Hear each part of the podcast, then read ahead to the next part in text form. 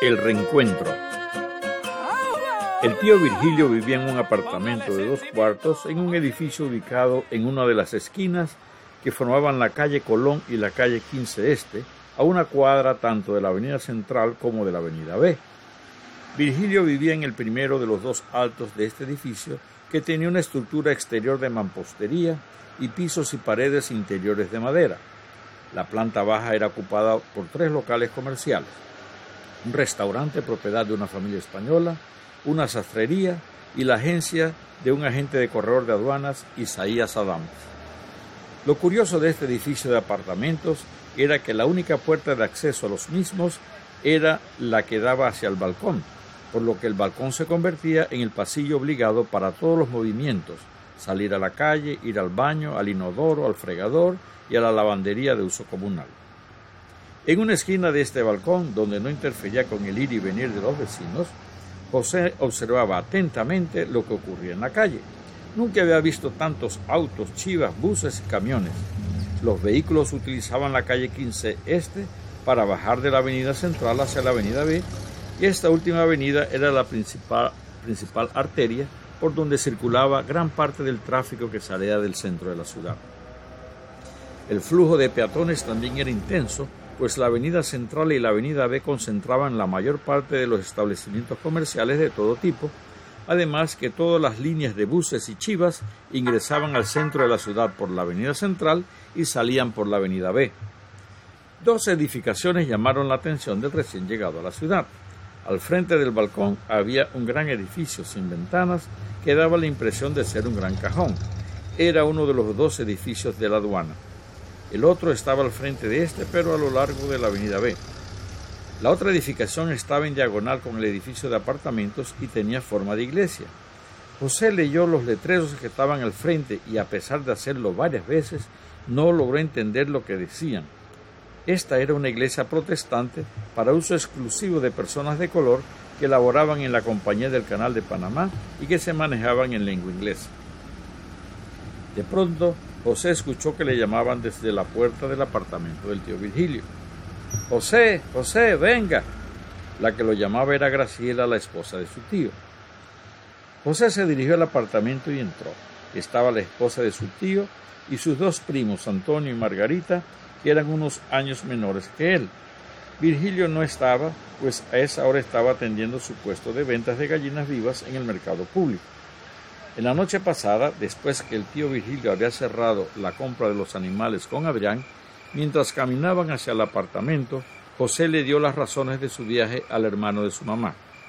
Le animaron mucho las palabras que su tío le dijo al final. Eche pa'lante, sobrino, que vale la pena luchar por lo que uno quiere.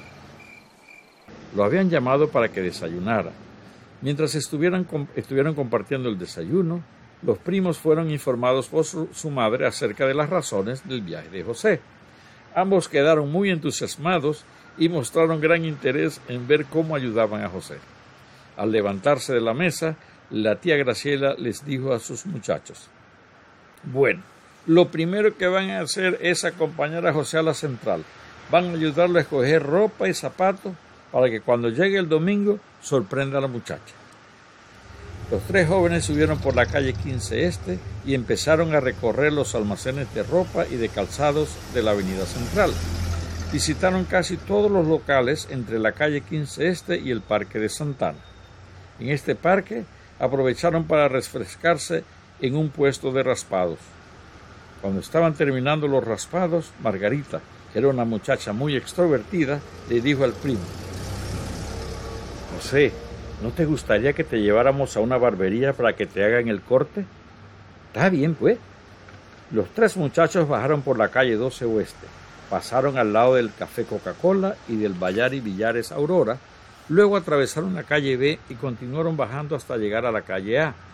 En una de las esquinas formadas por la calle A y la calle 12 Oeste estaba la barbería Colón. El propietario, quien tenía un perfil andino muy marcado, los recibió amablemente. Nuevamente Margarita tomó la iniciativa y le indicó al barbero. Por favor, le hace el corte a la moda. Como usted mande, señorita, respondió el barbero. Al salir de la barbería, Margarita, con una sonrisa pícara, le dijo a José, Primo, ¿qué tal si pasamos cerca de la tienda donde está Genoveva? Estamos cerquitita. Bueno, vamos pues, respondió José. Pero me tienes que prometer que no vas a entrar a la tienda aunque la veas a ella. Está bien. Margarita y Antonio habían terminado sus estudios primarios en la Escuela Presidente Valdés, que formaba parte del complejo educativo integrado también por la Escuela Mateo Iturralde y la Escuela Estados Unidos de América. Esta escuela estaba en la calle 12 Oeste, al frente de uno de los costados de la casa de inclinato donde estaba la barrotería La Estrella de Oro. Durante los recreos, los estudiantes alcanzaban a ir a la tienda a comprar duros y sodas. Así que este territorio era bien conocido por los primos de José. Los tres personajes, con bolsas en las manos, continuaron bajando en dirección al mar.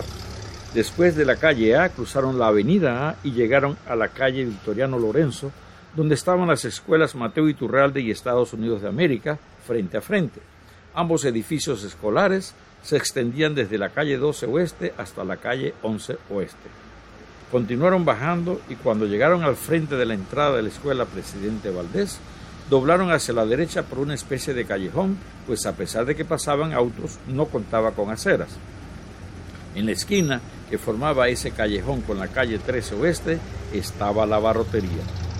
La tienda tenía tres puertas, dos daban hacia la calle 13 Oeste y una daba hacia el callejón. Los tres muchachos iban atentos a la puerta que daba hacia el callejón no tenían manera de saber que una rejilla de madera de la altura de una puerta y que estaba antes de la entrada de la tienda era la ventilación del espacio utilizado por los dueños de la tienda como sala. Los tres caminantes pasaron al frente de la rejilla y no se percataron que dos ojos los miraban atentamente. Cuando pasaron frente a la entrada de la tienda, giraron sus cabezas y vieron a un señor detrás de un mostrador atendiendo a dos clientes.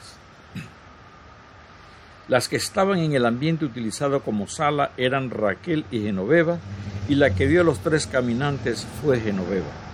Su sorpresa fue tal que quedó muda unos segundos. Cuando recuperó la voz, dijo, Raquelita, Raquelita. ¿Qué pasa? ¿Qué pasa? le respondió asustada Raquel. Acabo de ver a José. Pasó caminando junto a una muchacha y a un muchacho. No puede ser, le contestó la prima. Antes de ese mediodía, el correo puerta a puerta del karate llegó a la tienda con una correspondencia para Genoveva Espina. Cuando Genoveva abrió el sobre y lo leyó, lágrimas brotaron de sus ojos, pero su rostro estaba sonriente. Le dijo a Raquel, sí, era él. Llegó anoche y quiere que nos encontremos este domingo en el Parque de Santana. El día sábado, José le pidió a su tío que le permitiera acompañarlo a su puesto de ventas de gallinas vivas. Esta sección del mercado público estaba frente, estaba entre la avenida Eloy Alfaro y el muelle fiscal. Eran varios puestos con jaulas de alambres de varios niveles provistos con comederos de maíz y bebederos de agua. Los clientes se acercaban y pedían un animal macho o hembra de cierto peso. El vendedor abría una de las jaulas y trataba de encontrar el animal solicitado. Algunos clientes se llevaban el animal vivo y lo sacrificaban en sus casas, pero la mayoría optaba por llevarlos a la esquina donde los sacrificaban, los desplumaban y le sacaban las vísceras para separar el hígado, el corazón y la molleja. Esta última era abierta y se le extraía el excremento que contenía. Por estos servicios el cliente pagaba un real. El domingo, antes de las 7 de la mañana, llegó eh, al parque de Santana un apuesto joven vestido elegantemente y con un corte de cabello a la moda. Se sentó en una de las bancas que estaban frente a la entrada del templo. Se le notó un poco inquieto, pues con frecuencia volteaba a ver hacia el inicio de la calle 13 Oeste. Allí se mantuvo hasta, hasta poco antes de las 8, cuando se levantó y presuroso caminó en, al encuentro de dos elegantes muchachas que entraron a los predios del parque desde la calle 13 Oeste. Hola Genoveva, hola Raquel, hola José, le contestaron en coro las muchachas. Para José Genoveva era como si una nube de luz los hubiese envuelto. No veían nada más que uno al otro. El regocijo que experimentaban no lo podían describir con palabras y la dicha se reflejaba en sus rostros. La que tomó control de la situación fue Raquel, quien les dijo, Vayan a sentarse en la banca que yo entraré a escuchar la misa. Nos vemos ahorita. José y Genoveva se sentaron en la misma banca en, que en la que estuvo el muchacho esperando. Cada uno, embelesado con el otro, no podían ocultar la felicidad de estar junto al ser amado.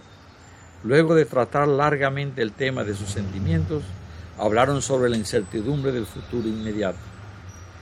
Si Alejandro te deja acá en Panamá, yo me quedo. Mi tío me dice que algún trabajo puedo conseguir. Ahora con la guerra, los gringos están contratando mucha gente. Mira, José, yo creo que papá, apenas se entere que tú te viniste para Panamá, me manda a buscar. Bueno, Genoveva, ya acabáis de hallar la solución. ¿Cómo así la solución? Bueno, hay que hacer que se entere lo más ligero posible. ¿Y cómo se va a enterar lo más ligero posible? Facilito. Ahora yo las acompaño a ti y a Raquelita hasta la tienda. Cuando llegamos, saludo a tus tíos y me presento. Te aseguro que mañana tempranito le llega un telegrama a Digna Espino. Digna Espino, la prima de Genoveva, hacía poco que había sido nombrada telegrafista en el Karate. Esa noche, en su cama matrimonial, Sebastián conversaba en voz baja con su esposa. Mañana tempranito me voy para la telegrafía que está en el Parque Catedral. Tengo que avisarle a mi compadre Alejandro que el muchacho del karate ya está en Panamá. ¿Usted qué cree que va a hacer Alejandro? preguntó la esposa. Me parece que la va a mandar a buscar. Mire, Sebastián, lo que yo pude notar esta mañana es que esos muchachos están muy enamorados. Yo hallo que sí, Clementina. Usted sabe la responsabilidad que vamos a tener usted y yo si Genoveva se llega a di con ese muchacho. Ay, Dios mío, que no pase nada, exclamó Clementina.